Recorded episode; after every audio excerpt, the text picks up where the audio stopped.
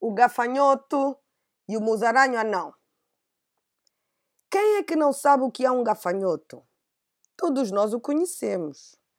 É um inseto feio e repelente. Ninguém gosta de se aproximar muito dele. A saltar, não há nenhum inseto que o consiga vencer.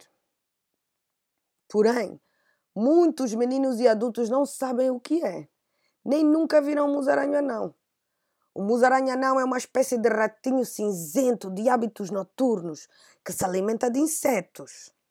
É um bichinho aparentemente insignificante, mas muito útil para a agricultura. É um animalzinho muito simpático e bonito. O gafanhoto deste conto tinha um trauma terrível. Ele não gostava nada das suas pernas feias. Quando olhava para elas, ficava deprimido.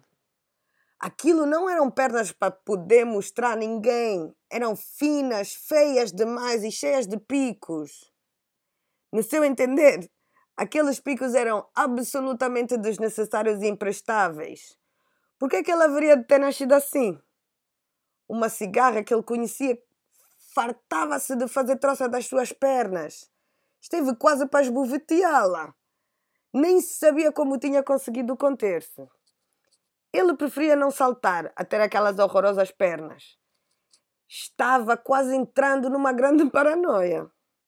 O nosso simpático musaranho, esse, vinha muito feliz porque tinha uma boa e confortável toca, muita comida à disposição e um bom casaco de pelo, que o agasalhava completamente quando saía à noite para caçar.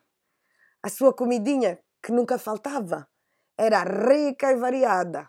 Cada inseto era um prato diferente e sempre saboroso. Mas de todos os insetos que apanhava, os que ele apreciava mais eram os gafanhotos. Quando os conseguia, comia-os completamente. Só deixava por comer as patas com os picos. A única coisa que ameaçava a sua segurança eram os corujas e os mochos. Uns e outros eram muito rápidos e silenciosos e apareciam quando menos se esperava. Eles eram todos muito maus, pois não tinham nem dó nem piedade dos musaranhos. Numa das noites em que saiu para apanhar insetos, deu de frente com o gafanhoto. O gafanhoto, aos seus olhos, era mesmo lindo e apetitoso. que bela refeição se conseguisse apanhá-lo. Então, pé ante pé, acobertado pelas ervas, aproximou-se lentamente do gafanhoto para preparar sua investida. O gafanhoto que possuía uns olhos excelentes, pois até conseguiam ver para trás, apercebeu-se daquela sombra furtiva que se movia em sua direção. Assim que o musaranho atingiu o lugar ideal, desferiu uma rápida e mortal investida. O gafanhoto, porém, que não estava distraído e, ao contrário, já se havia colocado em guarda, de costas voltadas para o atacante, desferiu dois coices rápidos mesmo no focinho do musaranho. Apanhado de surpresa e ferido no focinho pelos picos agudos das patas do gafanhoto, o musaranho parou, meio desconcentrado e a sangrar. Nesse meio tempo, o nosso amigo gafanhoto saltou rapidamente e pôs-se em fuga, voando para bem longe daquele lugar. Ufa! Foi por pouco, exclamou o gafanhoto. Por um triz, aquele musaranho maldito me apanhava e me comia.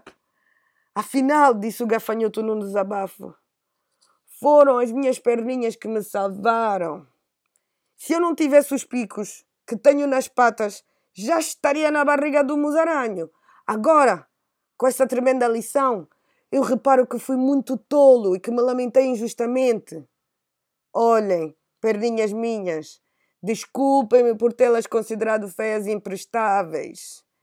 Nunca, mas nunca mais digo mal de vocês.